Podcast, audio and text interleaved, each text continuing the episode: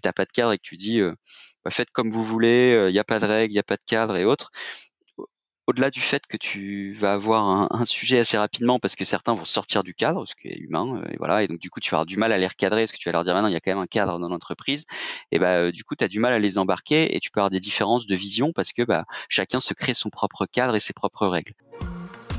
Salut à tous, je suis Vincent Aboyance et vous êtes sur Harmony Inside, le podcast du collectif Be Harmoniste, sur lequel j'interviewe des dirigeants qui ont réussi à allier succès business et culture entreprise exceptionnelle. Bonne écoute à tous. Salut Clément. Hello. Bah je suis ravi de te recevoir euh, ce matin. On fait, ça, euh, on, fait, de bonne heure. Euh, merci à Nicolas, Nicolas Fritz du coup de, de Content Square qui nous a mis en contact et qui je crois est assez impliqué avec toi chez Netflix.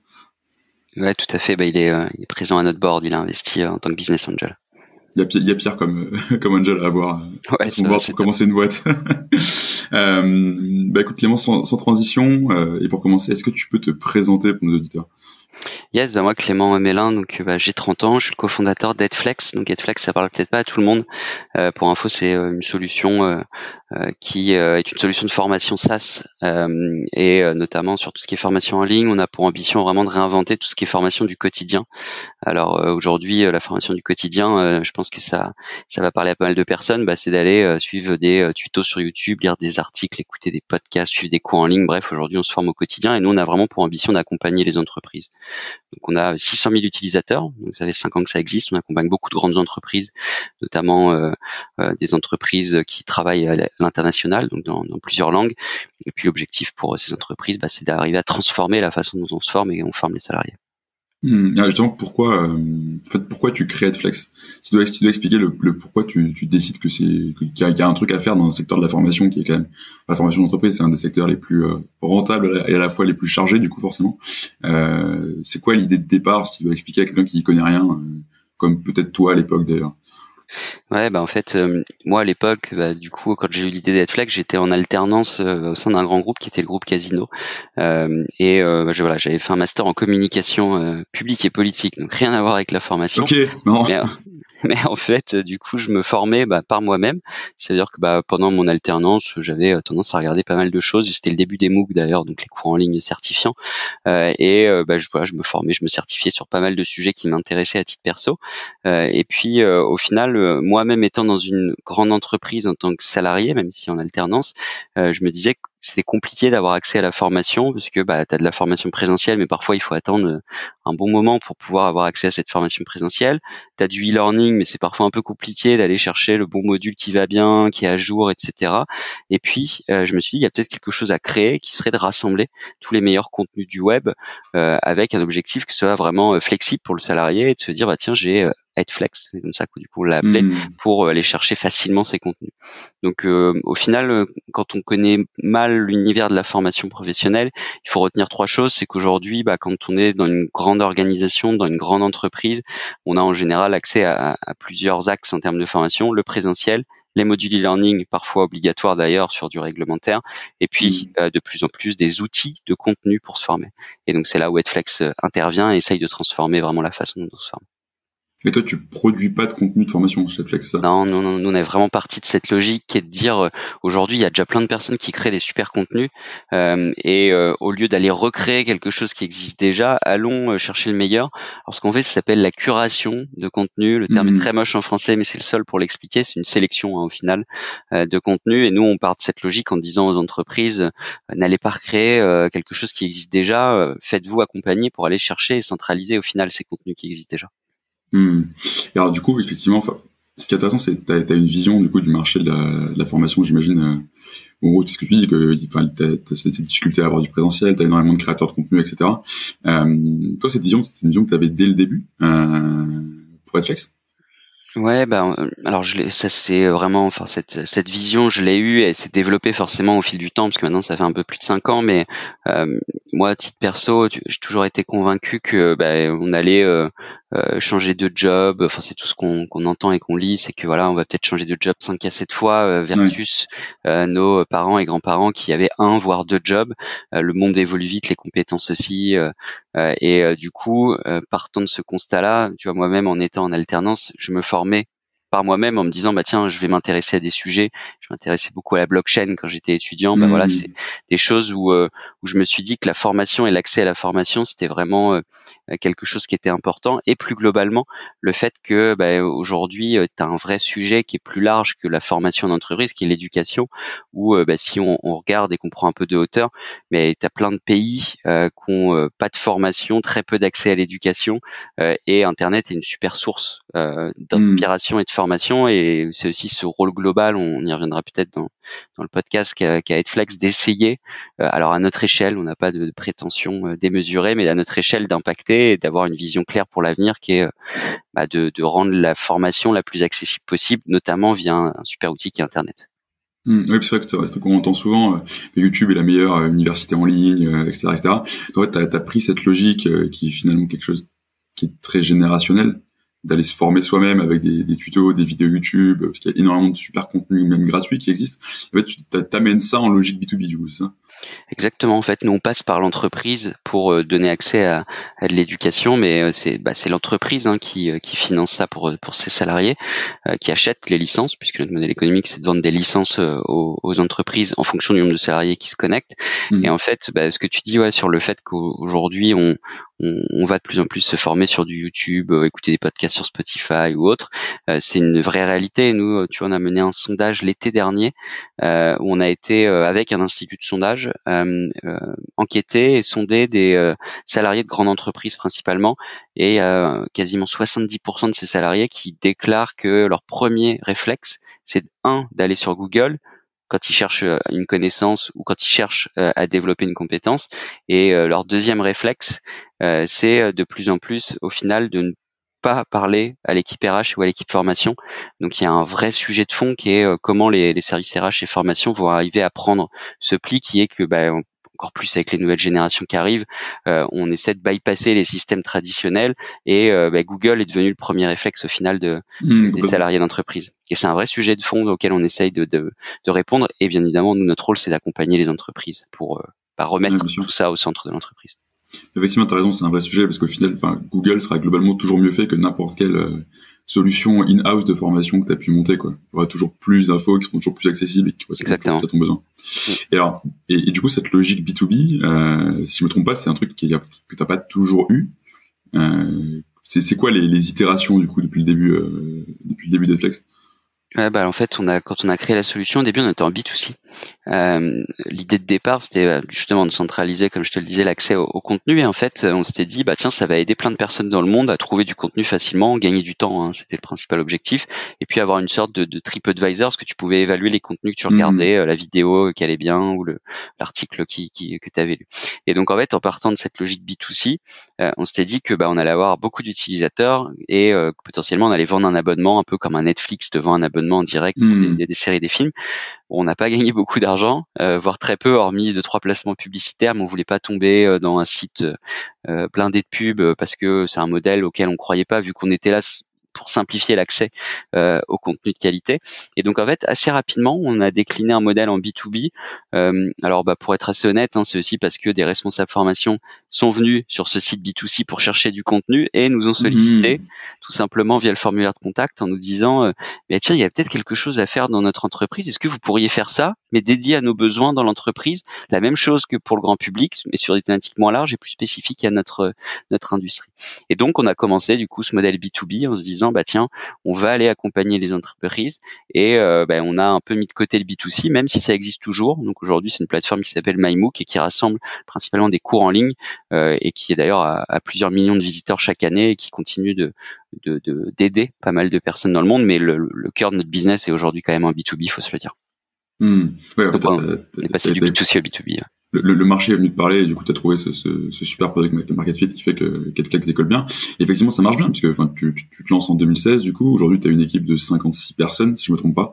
Euh, et je pense si on revient au début, euh, vous êtes trois cofondateurs, euh, puis quatre parce que je crois qu'il y a, enfin, t'as un invest dans ta boîte qui se fait et du coup t'as as une personne qui, euh, qui vous rejoint. Euh, comment ça se passe tout ça? Parce que ça peut être assez dur en termes en termes d'alignement, tu vois. De, il y a beaucoup de monde. Toi, enfin, on me le renvoie tout le temps, donc je te, je te, le fais aussi. C'est pas, pas, un cadeau, mais t'entreprends très jeune. Euh, ouais, comment ça, comment tu gères ça au début? Ouais, ben en fait, euh, notre histoire, euh, là où elle est intéressante, c'est qu'on était trois euh, à, avoir travaillé ce qu'on appelle le MVP, on va dire l'idée de base, la toute première version, donc bah, notamment en, en, version grand public, en B2C. et puis, bah, on a fait la rencontre à la fin de nos études de Philippe Rivron, qui était bah, le fondateur d'une grosse boîte internationale dans l'industrie de la formation. Donc, en effet, quelqu'un qui nous a proposé de, de s'associer au projet parce qu'il y croyait, il croyait dans la vision que se former différemment lui-même vendait des programmes de formation et conseillait avec sa boîte euh, beaucoup de hmm. grandes entreprises et voyait le virage qui était en train de s'opérer puisqu'il avait connu le présentiel, l'arrivée du e-learning et là euh, une sorte de, de, nouvelle révolution après le e-learning qui est euh, bah, la formation via tout ce qui existe sur sur le web et ce qu'on pourrait appeler l'auto-formation. Et donc du coup il a partagé cette vision, il nous a proposé de de, de, de, joindre à nous, de s'associer, de nous incuber au final dans sa structure. Et là, ça a été assez intéressant et, et c'était une super opportunité parce que ça nous a permis d'aller beaucoup plus vite, d'avoir une structure mmh. établie, de potentiellement faire un peu moins d'erreurs. On y reviendra peut-être aussi, mais forcément, on fait tous des erreurs et on continue d'en faire et c'est ce qui fait apprendre. Euh, mais par contre, ça a permis d'avoir une structure établie et d'avoir un appui euh, pour euh, bah, se développer. Ça, cette période, elle a duré de 2016 à 2020. Et puis, bah, Philippe, en 2020, nous a rejoint à 100% en se disant, OK, là, on y va, on accélère et, et, et on va aller encore plus mmh. loin et plus vite. mais en tout cas, voilà, on était très content d'accueillir une quatrième, un quatrième cofondateur euh, très rapidement au final, puisque c'était quasiment le début de l'histoire. Et justement, tu vois, les, questions que ça me pose, en fait, vu de l'extérieur, ça peut un peu faire peur. Euh, entre guillemets, enfin, toi, c'est ta première boîte. Euh, j'imagine que c'est le cas des, des deux autres cofondateurs aussi. et d'un seul coup, tu accueilles un, un, quatrième qui lui est déjà un entrepreneur aguerri, qui vient avec du capital, des moyens, etc. c'est quoi les Est-ce que, vous avez, est-ce que vous avez mis en place des trucs pour vous dire, voilà, comment est-ce qu'on on reste aligné pour éviter de former, je sais pas, en, en cas de décision un, un, peu compliquée à prendre, tu peux très bien avoir les trois historiques qui vont se mettre contre ce, celui qui vient de rentrer, mais qui en même temps a plus de, a plus de moyens. Enfin, ça peut vite dégénérer en, en quelque chose de pas évident, quoi. Alors des fois, il y a des discussions un peu plus compliquées que d'autres, mais euh, c'est le, d'être toujours dans une communication fluide, claire, euh, transparente, directe. Je pense que c'est euh, jusqu'à aujourd'hui, en tout cas, ce qui a, ce qui a fait notre force, et, on l'espère pour des années encore. Mais dès le début, en fait, on s'est fait des réunions mensuelles, puisqu'en plus, pour préciser, Philippe est parti euh, développer euh, une nouvelle filiale dans sa structure aux États-Unis.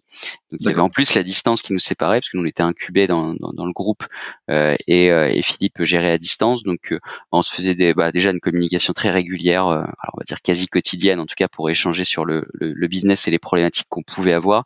et puis une réunion mensuelle où vraiment là on échangeait librement sur tous nos sujets, qui a fait que bah, ça s'est bien développé. Parfois en effet, notamment quand tu passes du B2C au B2B ou quand tu as des difficultés pour signer euh, euh, les clients que tu avais prévus et que finalement t'as pas forcément parce qu'il faut que tu pivotes un peu, bah, tu as des discussions un peu plus tendues. Mais je pense que le fait d'être très direct, transparent et de se dire les choses, euh, ça a été la clé. À mon avis, c'est la clé c'est la, la, clé de la réussite quand tu es plusieurs mmh. fondateurs et, et, notamment avec des visions qui parfois peuvent être un peu différentes, mais, mais au-delà de la différence, qui, qui s'alignent toujours si, si on parle en bonne intelligence. Mmh. Oui, justement, il y, a, souvent ce côté avoir une vision commune qui peut t'aider à surmonter les tracas opérationnels, mais même ça, ça demanderait pas mal de, de réalignement euh, fréquent. Quoi. Euh, et alors, du coup, donc, euh, quand tu racontes l'histoire d'Edflex, euh, notamment sur ton site, tu as 2020 qui est la, une grosse année de transformation. C'est le moment où tu recrutes 20 personnes aussi. Euh, donc là, enfin, ta, ta boîte change de change de dimension. Qu'est-ce qui se passe à ce moment-là? C'est le moment où tu trouves ton product market fit ou il y a autre chose qui, qui fait que ça Ouais, il y a le, alors il y a le product market fit et puis euh, il y a un élément euh, dont on parle assez souvent, qui est le Covid. Euh, en tout cas, souvent. J'espère que c'est bientôt terminé, mais et depuis deux ans du coup. Ouais. et depuis deux ans, mais le Covid a été un, un formidable accélérateur et, et pareil, on aime bien prendre des fois un peu de hauteur et se dire ok, comment ça a impacté l'industrie de la formation? Ce qui se dit et c'est pas moi ou que moi qui le dis c'est vraiment pas mal d'experts qui, qui, qui s'intéressent au domaine, c'est que ça a permis de faire gagner 10 ans dans l'évolution des pratiques.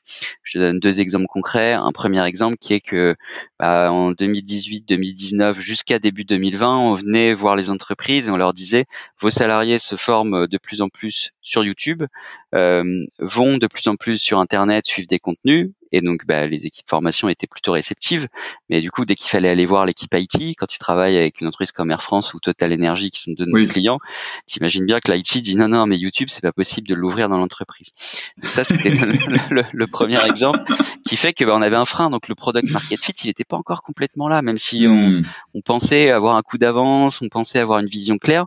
Je, je, je pense forcément, je suis persuadé qu'on l'avait, mais c'est pas encore le bon moment pour ça. Euh, mais par contre, euh, cet exemple, il, il, a, enfin, cette barrière, elle a été euh, levée avec le Covid, puisque bah, avec le télétravail contraint et forcé, tout le monde a travaillé à distance. On a ouvert en quelque sorte les vannes puisque bah, les, salariés se connectaient avec leur réseau Wi-Fi personnel et potentiellement c'était beaucoup plus complexe de leur couper l'accès à distance sur ce type de, de plateforme. Donc du coup ça a ouvert au final euh, tout, enfin ça a ouvert le Internet, le web euh, à l'ensemble des, salariés de ces entreprises et ça nous a permis forcément de signer un euh, bah, plus facilement et deux et c'est le deuxième exemple que je voulais te donner beaucoup plus rapidement parce qu'avant on mettait 6 à 9 mois à signer parce que c'est quelque chose qui était très nouveau de se dire tiens oui c'est vrai mes salariés ils ont tendance à aller de plus en plus regarder du contenu par eux-mêmes alors en plus, quand on parle d'auto-formation, tout le monde euh, se, regarde en se disant mais personne n'a envie de se former dans les entreprises. Mais en fait, le, le, vrai sujet de fond, c'est de se dire que euh, ok, la formation est potentiellement mal perçue et le e-learning peut-être encore plus parce que bah, souvent c'est quelque chose de contraint, d'obligatoire. Mais par contre, les salariés se rendent pas compte qu'ils se forment en final indirectement par eux-mêmes au quotidien euh, en allant justement suivre. Et donc on mettait du temps à expliquer ça, on mettait 6 à 9 mois à signer des nouveaux clients. Et pareil avec le Covid, élément déclencheur, élément d'accélération. Beaucoup d'entreprises euh, nous ont dit il faut déployer ça pour le mois prochain parce que oui on est persuadé que on doit donner ce type d'outils à nos salariés. Donc vraiment le Covid 2020 ça a été une année euh, euh, déterminante notamment parce qu'il y a eu cet événement arrivé un peu extérieur hein, au final à, ce qu'on avait prévu mais qui a permis d'accélérer notre business. Et puis beaucoup de recrutement bah, parce qu'il fallait forcément suivre le, rythme des signatures suivre le rythme qu'on avait des demandes hein, parce qu'on avait beaucoup de demandes entrantes. Et on était encore dans des logiques d'autofinancement jusqu'à ce moment-là Mhm. C'est-à-dire qu'on a fait toute notre croissance jusqu'en 2020 avec de l'autofinancement puisqu'on était incubé dans un groupe avec une logique où l'autofinancement nous, nous convenait bien parce que nous permettait de nous développer euh, euh sereinement et avec euh, un rythme euh, qui nous allait bien à l'époque. Et puis là en 2020 on s'est dit est-ce qu'il faut pas qu'on change de braquet? Est-ce que c'est pas le moment justement d'accélérer, de prendre une place de leader? Et donc bah, on a commencé à se poser des questions sur la suite et c'est ensuite qu'on a été levé des fonds. Et justement, en fait, cette accélération, c'est un moment qui est hyper intéressant parce que, en gros, tu t'as un temps qui s'est installé, qui est même toi, ton temps, dans ton quotidien, dans ce que tu fais, etc. Enfin, t'es sur des cycles de vente longs, etc. D'un seul coup, il y a tout qui accélère. Euh, ça, c'est limite exponentiel comme, euh, comme, comme, développement à ce moment-là. Et du coup, toi, ton, même toi, ton temps personnel en tant que gérant de boîte, bah, il se transforme complètement. Toi, comment est-ce que tu as, as, géré ce, ce moment-là où tu dois à la fois gérer un opérationnel qui explose et en même temps être capable de structurer très très rapidement euh, et de toi-même faire évoluer ta, manière de faire, j'imagine aussi quoi. Mm. En fait, il faut se prendre des, des moments pour la structure, euh, donc euh, enfin la structuration de l'entreprise. Donc moi, ce que j'ai fait assez rapidement euh, dès 2020, c'est que euh, bah, au-delà de l'opérationnel, où je faisais encore beaucoup de, de commercial en plus, puisque on n'avait pas une énorme équipe, hein, donc j'étais sur sur beaucoup de, de deals, beaucoup de démonstrations de la solution, beaucoup de déploiements. je me mettais des plages horaires, souvent le, le, vendredi matin et en général le lundi matin, pour travailler sur tout ce qui est structuration, anticiper l'avenir, puisque bah, quand on est trop dans le dans l'opérationnel, dans le quotidien, on peut euh, rater l'étape d'après. Donc, on a essayé de se poser sur ça. Et puis, euh, c'est l'avantage aussi d'être plusieurs cofondateurs, c'est-à-dire que tu euh, et quatre cofondateurs notamment, tu, tu, tu, peux te reposer aussi sur d'autres personnes de l'entreprise qui bah, vont gérer d'autres sujets. T'es pas obligé, t'es pas obligé de tout gérer dans l'entreprise puisque à quatre, logiquement, si c'est bien structuré, c'est notre cas, à mmh. bah, chacun un peu son périmètre au-delà des, des titres qu'on peut avoir. Mmh, effectivement. Tu vois, il y a ce côté, en fait, quand ça se développe aussi vite, c'est dans ce coup, le, coup d'après, c'est déjà maintenant, et enfin, t'es dans une espèce de, de course à l'anticipation permanente, quoi. Bah, ouais, c'est un peu ça, le accélération, structuration, accélération, structuration, c'est un peu le, la vie des, des scale-up, en tout cas, mmh. si tu veux aller vite. Et du coup, ce qui va souvent avec justement ce, ce moment de scale, euh, c'est souvent un moment qui est assez clé dans une boîte, c'est le moment où tu commences à mettre des niveaux de management qui sont intermédiaires. Euh, et du coup, ça pose un problème pour toi en tant que, en tant que dirigeant et tes associés aussi, j'imagine, c'est que dans ce coup, tu n'as plus la vision directe sur euh, ce que fait tout le monde. Quoi. Du coup, tu as un sujet de lâcher, euh, lâcher du contrôle. Toi, comment est-ce que tu as, géré ce, ce moment de transition-là? Ah Oui, tu as toujours un moment d'adaptation. Après, le sujet, c'est d'avoir les bons relais. Donc, euh, bah, alors il faut les avoir idéalement en interne parce que ça te permet d'avoir des personnes qui connaissent bien le business. Nous, on en avait une, bonne partie qui était déjà là en interne, donc on a pu s'appuyer sur eux. Euh, et après, bah, si tu arrives à avoir une confiance en eux pour bah, un partager la vision, la communiquer aux équipes, euh, pouvoir euh, au final suivre des équipes de manière opérationnelle avec une vision que tu partages. Et moi, c'est mon cas notamment quand je travaille avec des personnes qui aujourd'hui ont leur propre équipe je leur fais totalement confiance parce que bah on échange euh, au quotidien et avec un, un, un entretien hebdo, un one-to-one euh, sur bah, les priorités qui font que je sais dans quelle direction on va et qui te permet de lâcher prise progressivement euh, tout en revenant parfois bien évidemment sur des projets quand c'est stratégique. Donc hmm. ça a été assez, ça s'est mis naturellement en place chez nous parce qu'on avait les bons relais en interne euh, alors une équipe junior, on le sait, mais euh, des bons relais que, qui, qui, connaissaient bien l'entreprise, qui connaissaient bien les process, qui connaissaient bien notre business, et euh, donc ça s'est fait assez naturellement. Hmm. Oui, parce que même toi, c'est ta première expérience de management. Du coup, j'imagine aussi. Euh, oui. Euh, c'est pas. Toi, tu t'en es sorti avec brio, tu vois, visiblement, mais c'est pas évident, évident. Euh, comment, enfin, ouais, de ce que j'ai observé de mes propres expériences, c'est t'as as souvent tendance à manager les gens comme toi t'aimes ou tu voudrais être managé. Ce qui peut bien marcher entre guillemets si tout le monde est comme toi. Ce qui peut être plus délicat si t'as des gens qui sont différents. Je sais pas, par exemple, si toi t'es es très autonome, très indépendant, euh, très entrepreneur, du coup, et que t'as des gens qui sont très process, ça peut être un, peu déstabilisant. Euh, c'est quoi toi les, grands apprentissages que t'as fait de ta, première et vraie grosse expérience de management quoi, Ouais, bah, plusieurs apprentissages. Euh, un premier apprentissage qui est euh, sur le fait que, et ça je pense que c'est le, le, principal sujet en management, qui est en fait qu'il faut que tu comprennes bien les attentes et motivations de chaque salarié. Euh, et de chaque personne de l'équipe. Euh, donc bah pareil tout ça, moi j'ai, enfin comme c'était ma première expérience de management, bah, j'ai beaucoup appris avec des personnes en échangeant sur comment est pratiquer et puis en lisant beaucoup de choses, en essayant de trouver bah, du contenu justement sur sur ces sujets. Euh, et le fait d'arriver à se dire ok, tu viens de le citer, cette personne elle est plutôt dans le process et l'autre personne est plutôt dans la créativité, a besoin de liberté, d'autonomie. Déjà bien comprendre ça et c'est assez facile, hein, c'est en échangeant aussi de manière informelle que tu que tu le arrives à, à, le voir assez rapidement. Ça te permet de pouvoir adapter ton style de management et de savoir qu'avec des personnes, il faut que tu sois très processé, qu'il faut que tu leur donnes des deadlines, tu sais que c'est comme ça qu'ils procèdent, et puis que d'autres, tu vas plus leur laisser de la créativité et de l'autonomie. Donc déjà, ça c'est le premier apprentissage. Deuxième apprentissage, c'est le fait d'être à l'écoute. Euh, alors ça paraît assez basique, classique de, de dire ça, et donc c'est comment on le met en œuvre. Nous, tu vois, ce qu'on a mis en œuvre, c'est qu'à chaque euh, one-to-one, et moi c'est vraiment ce qu'on ce qu'on souhaite aussi pour les managers de notre entreprise, c'est de, de, de, de qu'ils demandent le mood de la personne avec qui ils sont en train d'échanger, mmh. qui est le manager, et quel est ton mood de la semaine? Alors oui, des fois, tu as un mood qui est euh, très bon parce que euh, tu dans une bonne dynamique, dans ta vie perso ça va bien, et puis euh, tu as toujours le sujet vie pro, vie perso, où ça peut être compliqué, est-ce que ton mood est pas bon pour une raison qui est pas lié à l'entreprise, même si ça a un impact sur ton mood et donc sur ton, quotidien de travail. Donc, il faut quand même faire attention avec cette analyse du mood, mais c'est un bon moyen de savoir si une personne euh, est, bien au final dans son quotidien et du coup de montrer une certaine écoute euh, pour bah, pouvoir répondre aux, attentes qui euh, y aurait.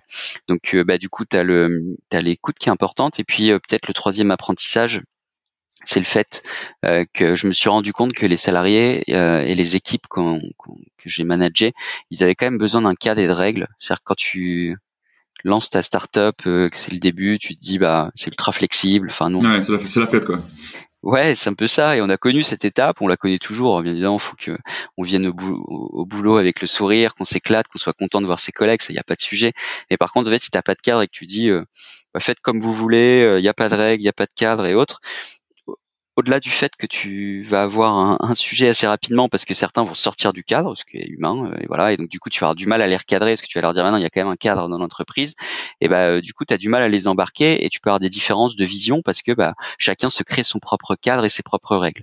Donc bah toute la structure là qu'on qu'on est en train de mettre en place, notamment depuis un an, c'est justement d'essayer d'avoir un cadre et des règles très claires euh, qui sont bah, les plus souples, bien évidemment, et, qu'on espère les, plus appréciés des, salariés, mais qui leur permettent de dire, OK, quand je suis chez Headflex, je sais quand même que j'ai ce cadre et j'ai ça et ça que je vais pas dépasser parce qu'on me l'a dit et parce qu'on m'a accompagné sur ça, et c'est ce qu'attend, je pense, aussi un, un salarié qui, qui est manager.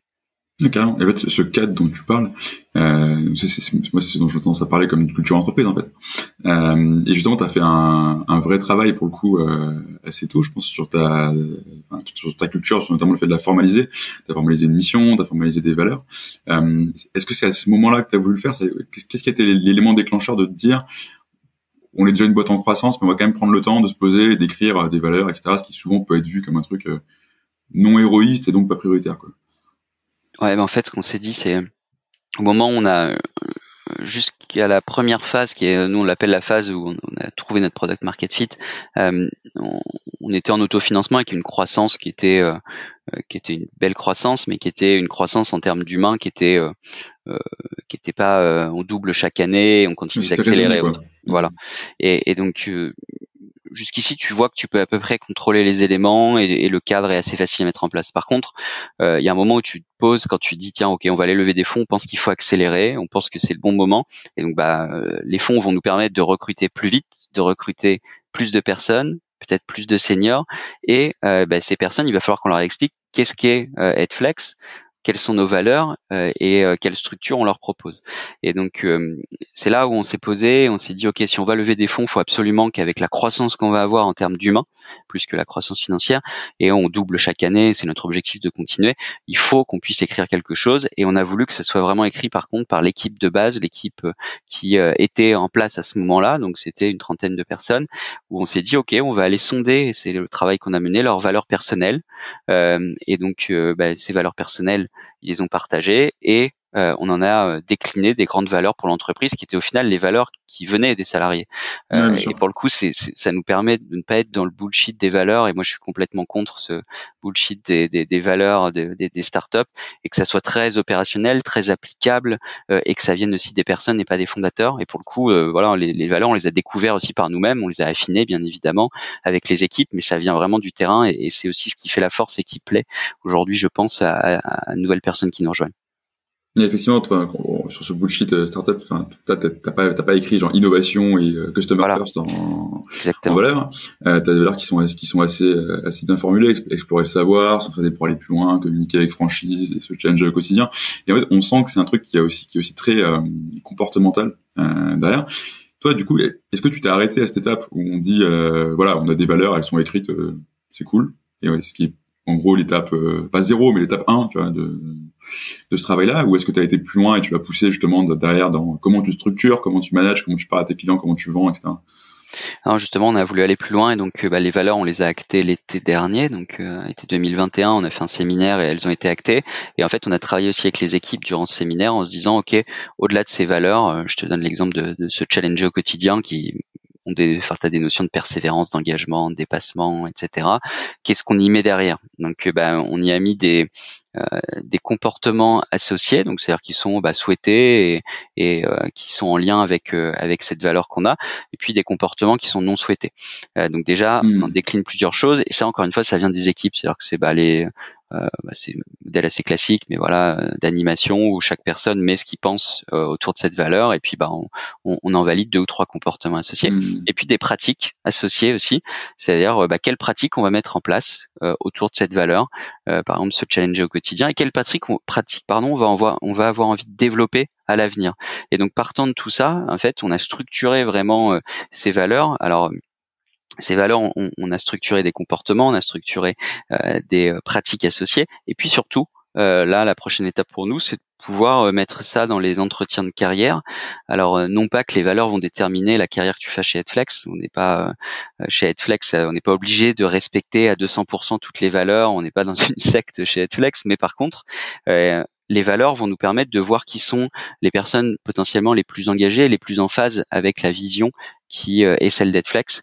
Euh, donc on est en train de travailler sur ça pour voir comment on va euh, pouvoir en quelque sorte bah, donner un feedback sur une valeur et pouvoir aussi dire à un salarié bah tiens on a une valeur commune comment tu te positionnes par rapport à cette valeur qui est importante pour nous? Hmm. Et est-ce que tu arrives aussi à, le, à, le, mettre en œuvre pardon, dans ton recrutement? Parce que j'imagine que c'est un sujet que tu vas avoir de plus en plus, vu le développement que, que, que est en train d'avoir. Euh, et tu vas peut-être plus pouvoir, toi, euh, faire passer tous les entretiens ou tes cofondateurs, parce que tu es aussi un peu le les garants, les dépositaires de ces, de ces valeurs-là. Euh, ouais. Est-ce que tu arrives derrière à le, à le translater dans ton, dans ton process de recrutement pour avoir des gens qui vont avoir un fit culturel avec ta boîte?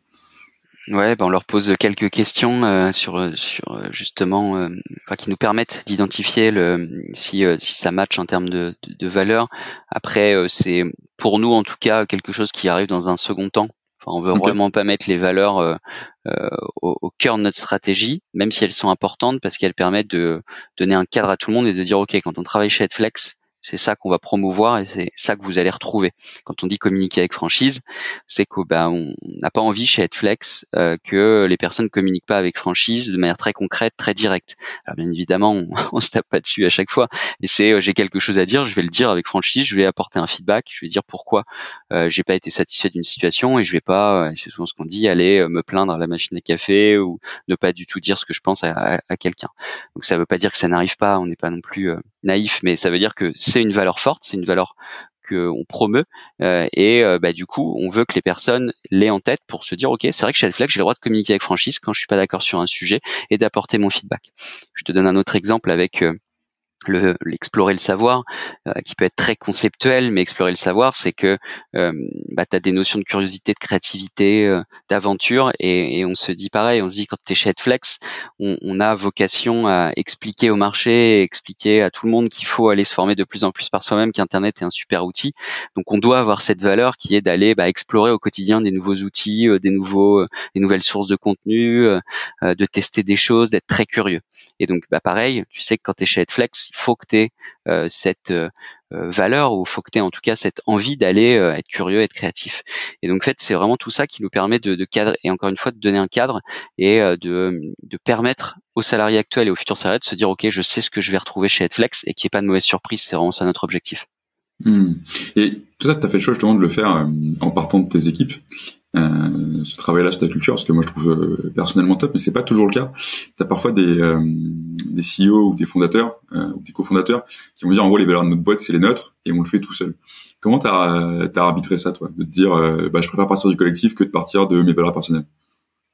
Bah, ça c'est plutôt des, une conviction perso et partagée avec les, les, les autres cofondateurs qui étaient de se dire ok ça peut être intéressant de, de, de, partir de, des valeurs en fait de tout le monde pour définir nos propres valeurs parce que bah, ce qui fait Headflex et ce qui faisait Headflex notamment à ce moment-là et c'est toujours le cas c'est euh, bah, c'est l'équipe actuelle. Enfin clairement les fondateurs sans, sans équipe c'est c'est compliqué notamment dans une phase de scale. Donc on s'est dit que c'était bien d'impliquer tout le monde d'engager tout le monde aussi dans une vision commune euh, puisqu'au-delà des valeurs bah, on a travaillé aussi euh, bah, quelle était notre vision pour la suite à court terme à moyen terme à long terme et en fait définir une vision entre fondateurs, c'est bien. il faut en effet que les fondateurs aient une vision assez claire, mais c'est encore mieux quand bah, tu vas t'appuyer sur des équipes et ça te permet aussi de, à la fois d'engager. Alors certains sont plus engagés que d'autres, mais aussi de pouvoir impliquer. Et, je pense que bah, c'est aussi le, collectif qui fait que on, est plus fort parce que chacun est différent, va avoir une idée différente et autre avec une vision qui, qui doit quand même se retrouver au final et qui est commune. Mais tu as cette notion d'avoir un, un buy-in de tes équipes, que ce soit sur, ta, sur tes valeurs, sur ta mission, sur ta vision, etc. Et toi, justement, en tant que, en tant que CEO, euh, avoir fait ce travail-là, qu'est-ce que ça te permet? Qu'est-ce que tu, est-ce que tu remarques des choses différentes euh, dans, dans, ce que tu as besoin de faire, que tu n'as plus besoin de faire dans le quotidien Ouais, bah ça te permet au final euh, déjà d'être d'être plus à l'aise euh, pour le recrutement euh, et notamment je travaille beaucoup avec Chloé qui, qui s'occupe des recrutements avec moi, euh, qui est côté RH.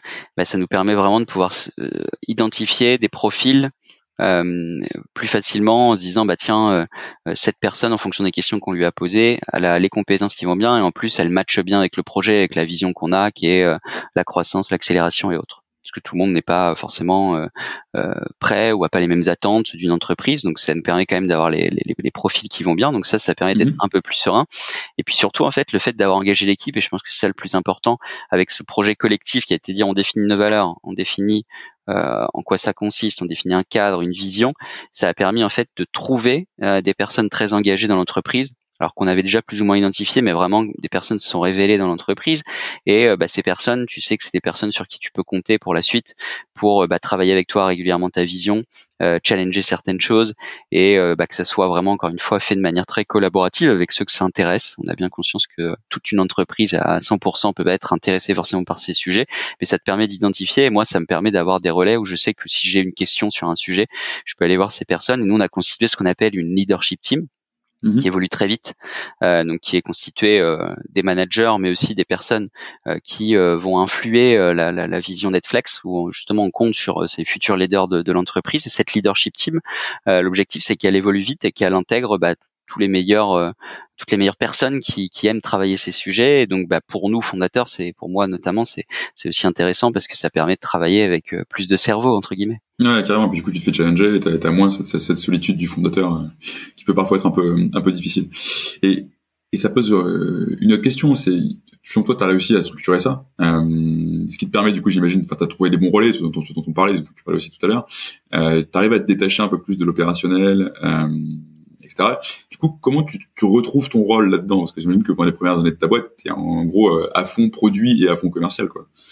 Euh, ce, ce, rôle-là, il change parce que tu as trouvé des gens qui sont euh, aussi bons, voire parfois meilleurs que toi pour le pour le faire, parce que c'est leur métier, quoi. toi, du coup, tu te retrouves dans un vrai métier de CEO, quoi. comment tu te retrouves ton, recomposes ton rôle au fur et à mesure? Ouais, bah c'est vrai que le début c'est souvent beaucoup de, de, commercial, de sales et puis euh, pas mal de, de marketing et de produits. Euh, après, euh, plus plus l'entreprise grandit, plus qu'on peut observer, en tout cas moi ce que j'observe, c'est que au final on continue d'être sur tous les sujets. Alors à un moment tu peux plus être sur euh, euh, la finance, le marketing, les sales, le développement international, le produit euh, au quotidien, en tout cas dans l'opérationnel. Mais par contre, ce qui est et moi je pense hyper important, c'est que quand on est manager, leader, CEO, si pour moi, les, les, les, meilleurs leaders et les meilleurs CEO sont ceux qui arrivent à quand même rentrer dans l'opérationnel, garder ce, mmh ce, ce, ce, ce, rôle très opérationnel sur des sujets très précis où ça va être un sujet stratégique, il va falloir travailler avec une équipe, le marketing, les sales ou autre, euh, et puis euh, quand même avoir du recul et prendre de la vision. Donc c'est passer vraiment de l'opérationnel euh, à la vision, et, ça pour moi c'est le plus dur. Euh, et c'est vraiment ce qui doit être travaillé euh, au quotidien, de ne pas perdre l'opérationnel, mais ne pas perdre la vision non plus, et vraiment avoir les deux. Et donc moi, au final, ce que ce que j'aime bien aujourd'hui dans mon job, c'est le fait de pouvoir bah, travailler la vision assez régulièrement, et puis rentrer euh, de manière euh, opérationnelle sur des sujets stratégiques. Je travaille beaucoup moi avec le marketing et, les sales euh, au, au, quotidien et bah, de venir sur un dernier rendez-vous euh, de démonstration du produit avec des entreprises parce qu'un des sales a besoin de nous et c'est important que le fondateur soit là. Ça me fait plaisir. Je sais toujours faire une démo, je sais toujours faire un devis, je sais toujours faire signer un devis et je pense qu'il faut, faut, hmm. garder ça. Et pareil côté marketing, travailler sur les logiques d'acquisition, essayer de comprendre comment on peut aller chercher toujours plus de, de leads entrants et de pouvoir sur des sujets stratégiques, euh, avoir un impact, ça c'est c'est plutôt intéressant et c'est aujourd'hui là où je me retrouve, même si c'est plus moi qui, qui fais au quotidien toutes ces choses-là. Et c'est quoi ta recette pour être capable de te de te préserver aussi entre entre guillemets, ça qu'en termes de gestion de ton temps, tu vois, parce que enfin très vite tout le monde va vouloir bosser avec toi euh, parce que bah, déjà tu as une capacité de débloquer plein de situations. Enfin, si on peut avoir du temps de CEO pour faire avancer son sujet, en général on le prend. Euh, et en même temps, toi, tu as besoin d'être capable de garder cette vision d'ensemble et, pas te, et de pas te laisser happer, quoi. Ce qui peut vraiment être un challenge chez, euh, chez un entrepreneur. Bah, pour être transparent avec toi, c'est mon challenge du moment et de 2022.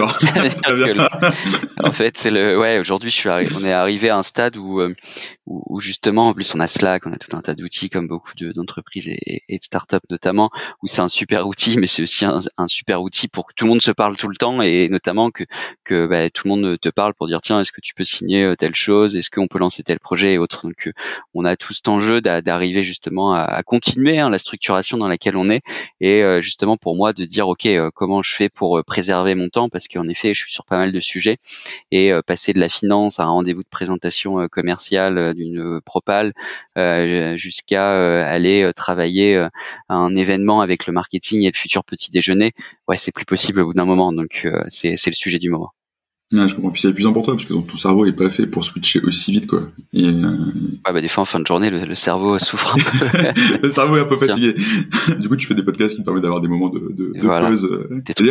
D'ailleurs, tu animes ton propre podcast aussi sur. Euh, ouais, c'est un podcast euh, sur, le sur la formation en ligne. On reçoit des décideurs du de la formation. Non, bah, écoute, on mettra ça en, le Learning Club. Pour que tous les, gens qui sont s'intéressent à la formation puissent écouter ça et te découvrir de l'autre côté du micro aussi. Et écoute, c'est super cool. Euh, et si je reviens sur ta, ta culture, euh, il y a aussi ce côté, tu vois, tu parlais d'acquisition, d'aller chercher des nouveaux leads, etc. Tu es aussi sur un marché qui est quand même très concurrentiel, même si tu as ta propre proposition de valeur euh, chez Adflex. Mais bon, enfin, ne serait-ce que les MOOC ou la formation en ligne en général, euh, c'est un marché sur lequel il y a beaucoup de monde, il y a des très gros acteurs euh, qui ont levé des centaines de millions euh, depuis, très longtemps. Est-ce que le fait d'avoir une culture qui soit assez différenciante et propre à Adflex, c'est un truc qui t'aide aussi dans bah, le fait d'aller convaincre des clients d'aller closer en disant bah, chez nous c'est comme ça et c'est différent d'ailleurs. Ouais, clairement. Et ça, on s'en est rendu compte notamment depuis l'année dernière. Euh, c'est-à-dire que ouais, on a beaucoup de concurrents. Euh, pour ceux qui nous écoutent et qui connaissent pas forcément ce secteur, en gros, Headflex, on a une solution de contenu de formation. Nos concurrents, ça va être euh, un gros concurrent que beaucoup doivent connaître, c'est LinkedIn Learning.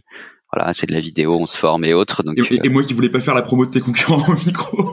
c'est pas grave, c'est pas grave. Et, et, on aime faire la promo de nos concurrents parce que c'est bien d'avoir de la concurrence. Donc, euh, du coup, en tout cas, un LinkedIn Learning typiquement, euh, bah, c'est une solution euh, qui est très américaine avec peu de services. Et c'est bah, voilà, j'ai une solution de formation en ligne je paye euh, cette solution de formation en ligne et puis potentiellement bah, je, des gens se connectent ou se connectent pas mais en tout cas je suis euh, directeur formation j'ai payé un accès avec Edflex que tu vas retrouver euh, et ce qui se retrouve de par la culture qu'on a créée c'est un fort niveau de service d'entraide, de conseil, de proactivité. Et c'est, je le dis là comme ça dans ce podcast, mais c'est ce qui est aujourd'hui reconnu par nos clients sur sur le marché. Et en fait, mmh le fait de ne pas être juste euh, une solution digitale parmi toutes les autres, euh, mais d'être à la fois du digital avec beaucoup d'humains qui va accompagner, qui va être proactif, qui va aider les équipes formation à animer au final l'entreprise, euh, c'est ce qui fait la différence. Et, et, ça, ça vient alors à la fois de, de nous parce que moi je suis persuadé que le et nous les fondateurs, qu'on est persuadé qu'il faut aller vite aujourd'hui, il faut répondre vite, c'est ce qui plaît aux clients, enfin c'est ce qu'on aime en, en, tant que consommateur, avoir accès rapidement à une info, pouvoir échanger rapidement potentiellement avec quelqu'un quand on a un problème. et donc du coup c'est quelque chose qu'on a essayé d'inculquer, qui je pense est euh, aujourd'hui euh, une des forces d'Edflex et c'est à la fois euh, vu en interne parce que bah, on s'entraide beaucoup aussi en interne, on a vraiment cette culture là et ça se ressent du coup en externe auprès de nos clients. Et il y a ça et puis il y a la partie on travaille dans la bonne humeur, on travaille dans une avec un collectif qui a un fort esprit d'équipe et qui travaille vraiment main dans la main. Et ça, c'est pareil, ça se ressent avec les clients. J'ai beaucoup de fois où je participe alors, sur ce qu'on appelle les business reviews, c'est en fin d'année, on fait un bilan avec nos clients et donc bah, il y a les customer success, les, chefs de projet qui sont associés au projet, qui font le bilan. Parfois, on vient aussi, c'est l'occasion de présenter les nouvelles fonctionnalités, euh, nous, la partie euh, fondateur. Et puis, euh, bah, ce qui est souvent dit par nos clients, et ce qui était encore le cas là sur la fin d'année 2021, c'est, bah, en tout cas, on tient à vous dire qu'on est vraiment très content de bosser avec l'équipe Edflex. C'est toujours un plaisir de vous avoir. C'est un moment de liberté dans notre journée parce que bah, on est à la fois professionnel, je pense, et, ça mhm. se ressent, mais aussi on le fait dans la bonne humeur avec une certaine sympathie entre guillemets, mais côté très positif de la sympathie, euh, qui fait que bah, les équipes euh, chez nos clients adorent travailler avec nos équipes et, euh, et ça, c'est ce qui fait une des forces d'Edflex et qui vient de la culture qu'on a créée en interne. encore une fois, donc bah, c'est un exemple concret de créer une culture forte qui se ressent et qu'on essaie d'entretenir et de son impact au final sur sur les clients. Mmh. Et justement, tu, tu, vas vouloir continuer à grandir, j'imagine. T'as pas fait tout ça pour euh, pour, pour pouvoir t'arrêter. Euh, Est-ce que t'as pas peur quelque part que cette euh, cette sympathie, ce, ce, service, etc., ça soit difficile à scaler? Comment tu comment t'anticipes le fait de passer la, la sympathie à scale?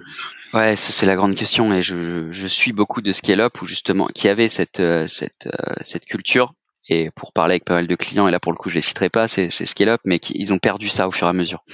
Euh, et c'est les clients qui nous le disent, c'est le marché qui nous dit bah c'était mieux avant, etc. Alors euh, c'est le vrai sujet, et je pense que euh, euh, pour essayer de garder ça, bah, il faut déjà, je, peu importe la taille de l'entreprise, il faut absolument euh, rester focus sur les clients et notamment l'équipe de fondateurs. faut essayer d'être tout le temps dans des rendez-vous clients, alors pas sur tous les rendez-vous clients, mais pour essayer de comprendre ce qui se passe sur le terrain, regarder ce qui se passe avec l'équipe CSM. Euh, nous, on, a, on appelle ça le pôle nurturing, c'est des, des mhm. binômes entre les chefs de projet et les account managers. Euh, et donc, ce pôle nurturing, il est vraiment au cœur de notre stratégie de développement. Et donc, quand on dit ça, c'est euh, bah, on a un des cofondateurs qui est en charge de ce pôle et on le, on le suit de très près. Et je pense que pour scaler cette partie-là, bah, il faut vraiment dès le début expliquer euh, aux nouveaux entrants que bah, c'est la force d'Edflex aujourd'hui et que bah, on va suivre ça au quotidien et les objectifs tourneront autour de ça. Donc on suit le NPS de satisfaction des utilisateurs, mais on suit aussi la satisfaction de nos clients. On a un health score, euh, pas rentrer mhm. dans le détail, mais juste pour te dire, on a un health score où en fait on a un outil qui nous permet justement en un tableau de bord de voir comment se situe euh, la santé de nos clients. Et ça, c'est le CSM qui doit avoir cette logique de euh, régulièrement euh, mettre à jour ce health score. Et puis, tu as des indicateurs aussi d'engagement. Donc, ce qui fait que déjà, on a une structure solide où bah, toi, tu peux voir même en tant que manager ou en tant que fondateur les health scores de, des clients, pouvoir aller voir le CSM en disant, bah, tiens, qu'est-ce qui s'est passé? Et puis, tu as un deuxième élément qui est hyper important qui fait que tu peux voir en un clin d'œil quel client n'a pas été contacté depuis X jours.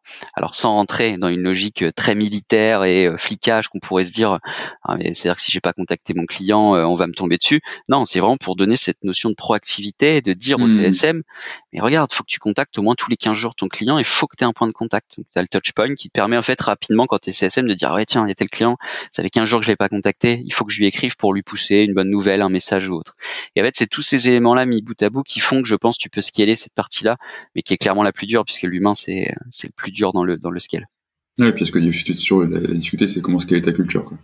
Euh, et alors justement, dans, dans ce scale, euh, au final, on a, on a, beaucoup parlé de tout ce que tu as réussi à faire jusqu'aujourd'hui. Où est-ce que tu te projettes? C'est quoi l'ambition les, pour euh, pour Redflex dans les dans les prochains mois ou les prochaines années pour toi?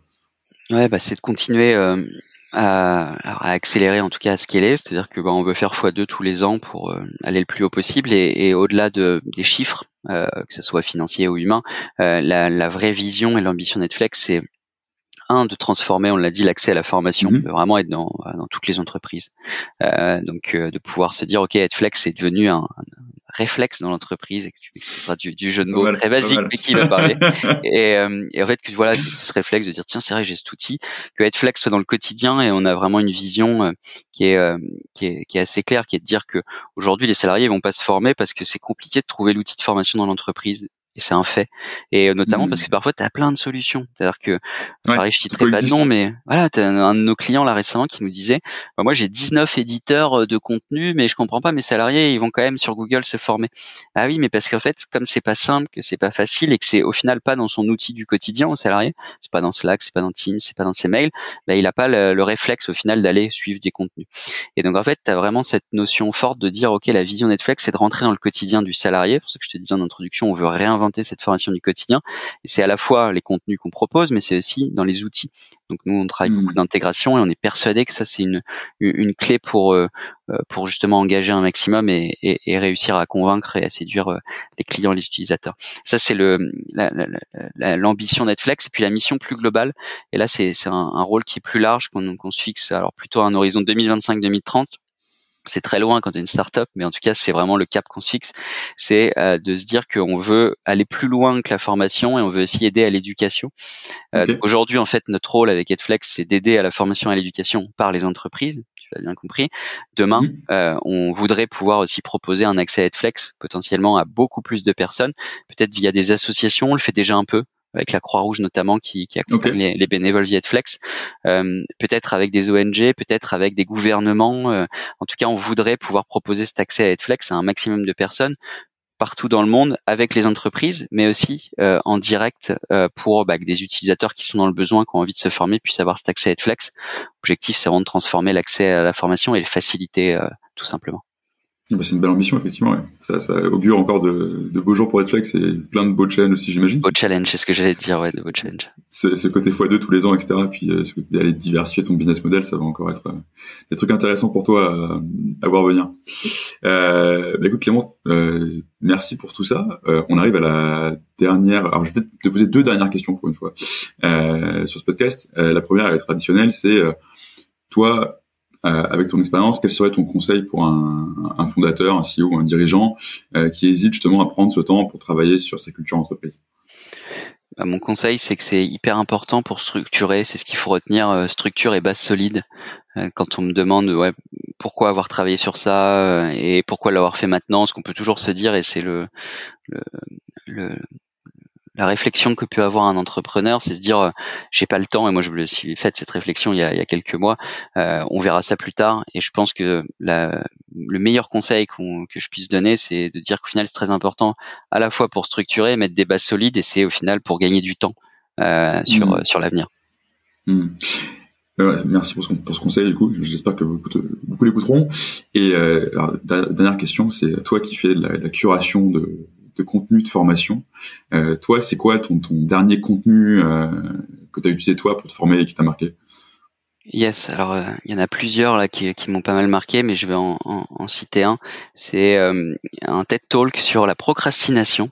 Euh, qui est euh, un, un, contenu où justement tu as, euh, alors j'ai plus le nom de l'intervenante exactement, mais c'est un contenu qu'on retrouve sur TED Talk et cette personne en fait nous explique comment on développe son analyse critique, comment au final on développe ses compétences avec la procrastination et qui est un sujet bah, qui est hyper important parce que si on veut être créatif, parfois il faut procrastiner, alors pas que, parce que derrière il faut exécuter, mais je pense que c'est un contenu que, que je vous recommanderais d'aller voir euh, si, euh, si vous avez 10 minutes, puisque je crois que ça dure un tout petit peu plus de 10 Bah écoute, je vais essayer de le retrouver et puis euh, on, on, le partagera du coup à ceux qui écoutent à ceux qui écoutent le podcast. Je t'enverrai le lien si tu veux.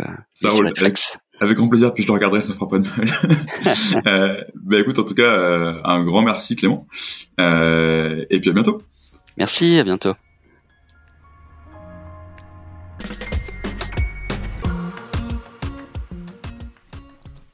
Merci d'avoir écouté cet épisode jusqu'au bout. Si vous êtes là, c'est sans doute que ça vous a plu. Si vous voulez nous aider, n'hésitez pas à partager cet épisode euh, à votre boss, à votre ami qui veut monter une startup depuis toujours, ou à toute personne qui pourrait être intéressée par la culture d'entreprise. Vous pouvez aussi vous abonner sur Apple Podcasts, Spotify ou toute bonne application de podcast. Et vous pouvez également nous laisser un avis 5 étoiles de préférence sur Apple Podcasts. À très bientôt pour un nouvel épisode et merci à tous.